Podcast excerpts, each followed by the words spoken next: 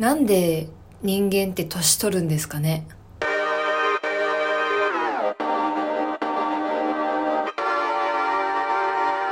斜め前向きラジ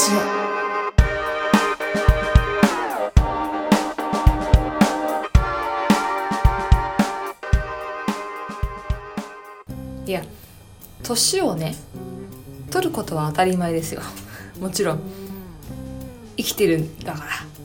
動物だって年を取る、まあ、でも正直ねちょっとこれ哲学的な話になってしまうんですけど時間っていう概念がなかったら年っていう概念もないんで年取らないんじゃないっていう最近 ずっと宇宙みたいな哲学してます。まあなんでこんなことを考えるのかというと私はえー、今週ですね。今週の16日に誕生日を迎えましてえついに26です。何一人で笑ってんだろうって感じですよね。あのー、いや私自分がさ25歳を超えると10代の頃は思っていなかった。みんな誰しもそう思っていたかもしれないけれど。いやなんかあっという間なんだよね。25まで。なんかうん。いや戻りたいとか思わないですけどなんかあの頃の何に対しても無謀な自分どこ行ったんだろうなみたいなのを たまに思うんですけどいやなんかね年を取るということはですよ。それなりにね人生経験を積んでこう何て言うんだろうな身の厚い人間になったっていうことだと思うんですけどどことなく、まあ、皆さんね感じるかもしれないんですけど虚しさというものがありますよね。30代40代50代ねそれ以上の方からしたら私なんかただのペーペーですよ。ただ20代のペーペー。でもそうだとしてもですよ。だとしてもその20代あ30代40代の人の中で経験してこなかったことも私は経験してるだろうし私は経験してないことも30代40代の人は経験してる。そりゃそうだ。だからねそこでね経験云々とかの話をしてたらさそんなの人それぞれじゃんって話なのでなんか何言いたいんだ私。えっとうんとね。だからねあのー、まあ年を取るということはさっきも言ったけど身の厚い人間になるこうかなんて言うんだろうな熟された人間になっていく。素敵なことだなって頑張って思うようにしてます。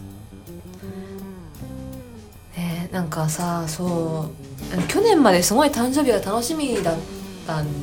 だよね。でそう今振り返ると思うわけですよ。あの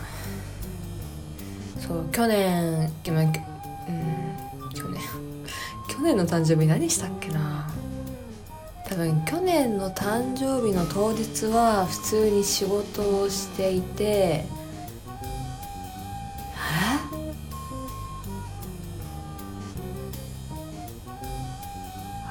れ？去年何した？私。あでその誕生日の週にの土日かにえっと友人のねえっと前の番組に出てくれたイメールともう一人の友達の子がね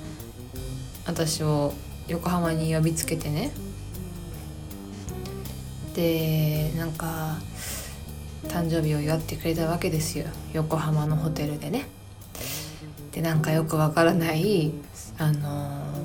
頭を振るツリー。ジングルベルを歌いながら頭の鈴をシャンシャン鳴らすツリーの着物をもらってで消えないろうそくのろうそくがついたタルトケーキでお祝いをしてもらってでその次の日はカラオケしてみたいな誕生日を迎えてまあそうそうだあ思い出した年々さ誕生日ってやることがなくなるんですよね。あのー、なんだろうな。パリピというかすごいいろんな人と人脈を持ってる人ってやっぱりそのまあ、相手が覚えてくれてればですけどいろんな人にお祝いをしてもらえるとは思うんです。ただ私ってそんなに友好関係を広く持たないので、まあ、持たないというか持ちたくない。持ってもいいんだけどなんかあの大人数嫌いな人間なので。そうだからこう1対12対22対1ぐらい3対1はギリ私。なのでそうあんまりいっぱいいろんな人に同時にあの祝ってもらうとかパーティー開いてもらうっていうのはなんかね無理なんですよね。そう。だというとなるとですよ、まあ、大体誕生日を祝ってくれる人って限られてくるんですよね。で特に年を重ねてくると別に誕生日祝うなんてしなくなってくるので余計ねあの誕生日何したっけっていう記憶になる。なりがち毎年ね。私誕生日ですごい記憶に残ってたのがあの大学4年の時にねちょうど私の誕生日の時に、えっと、ミュージカルの本番をやっていたんですね。えっと最後公演公演最後の日で千秋楽っていうんですけど千秋楽の前日の日が私の誕生日ででまあ夜の公演終わりましたあに昼かあの時は昼の公演終わりましたってみんなじゃあ明日もあるし片付けて帰ろうっていう時にステージ上で、えっと、みんなに「ハッピーバースデー」を歌ってもらってあれって結構ねやっぱりねまあ大人数に祝ってもらうの苦手とか言っときながら、まあ、仲間に祝ってもらうのはね嬉しいですよね。うん、あの時はね嬉しかったなって思ってたけどそれその反面すんげえ疲れててあんまりなんかああ私誕生日なんだそっか明日千秋楽だなの方が大きかったな。誕生日より明日千秋楽じゃんやべえっていう方の気持ちがあって。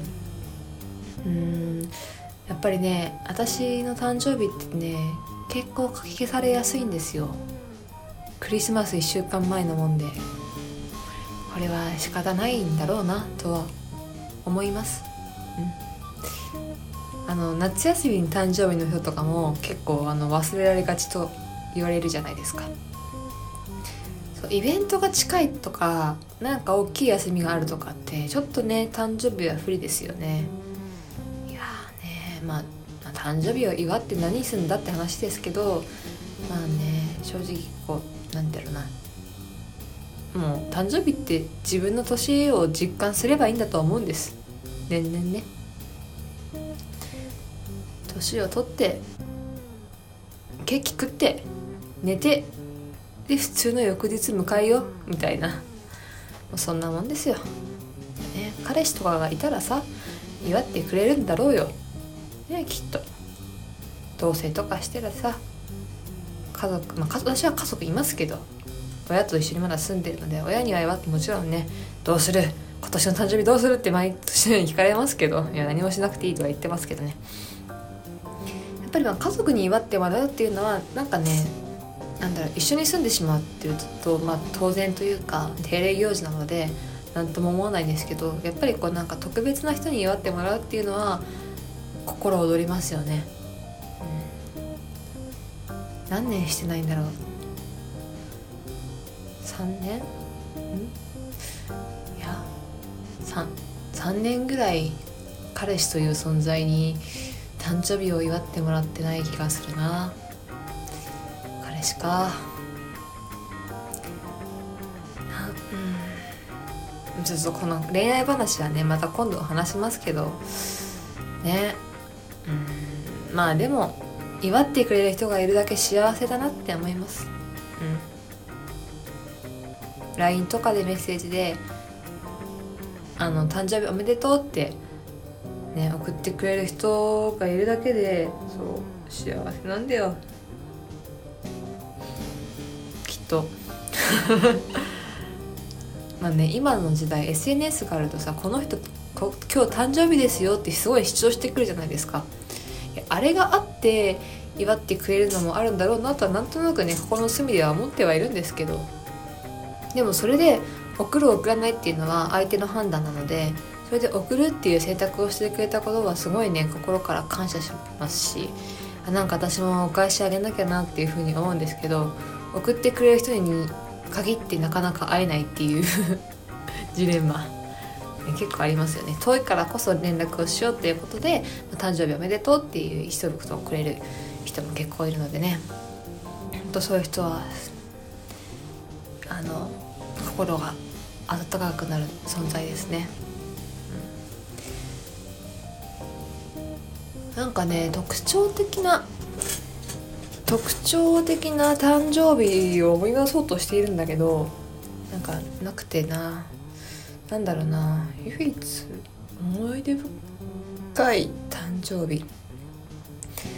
ああこれは私の誕生日じゃないんだけど人の誕生日であ私はねそうだな。あの自分の誕生日に何かこうなんて言うんだろうなんて言うんだろうな。奇抜な祝い方をされたことがないんですけどえー、ある後輩に、まあ、その後輩がね誕生日だってなってで、まあ、仲間となんか祝おうとなったわけですよ。で、えー、まあ、その誕生日の彼がね彼まあ男の子なんですけどプリンが好きだと。プリンが好きだ。じゃあどうしよう。いやプリンはあげるのは当たり前だろう普通にプリンあげてもつまんなくねということでプリンを何個買ったのかななんか相当数買ってでえっと学校にある部屋の部屋にこうプリンを点々とさせてプリンを点々とさせたのかな？なんか点々とさせて最終的にプリン美味しい美味しいすごく美味しいと言われているプリンにたどり着かせるっていうことをしたこともあるしそれのカリカリ梅バージョンをやったこともあるしそうカリカリ梅が点々と地面に落ちて拾わせるっていうこともしたこともあるしあとはそのもうそうだね大学生の2年の頃かな。友達の友人の誕生日にあのー、ビラサントリーニっていう高知にあるえっとすごいギリシャの、あのー、離れてる島サントリーニ島を模したようなホテルがあるんですけどそこの予約を取って、えー、誕生日をね祝うっていう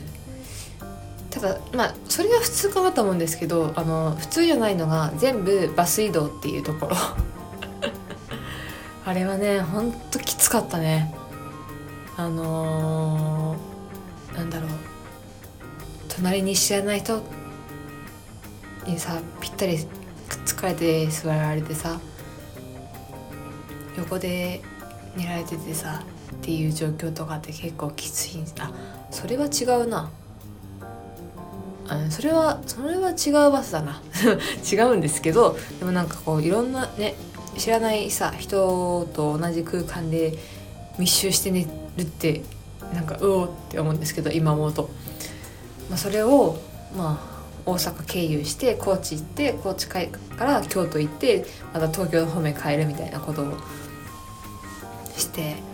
まあ、弾丸ツアーだったんですけどまあね今思うと普通に祝った方が良かったんじゃないかなみたいな。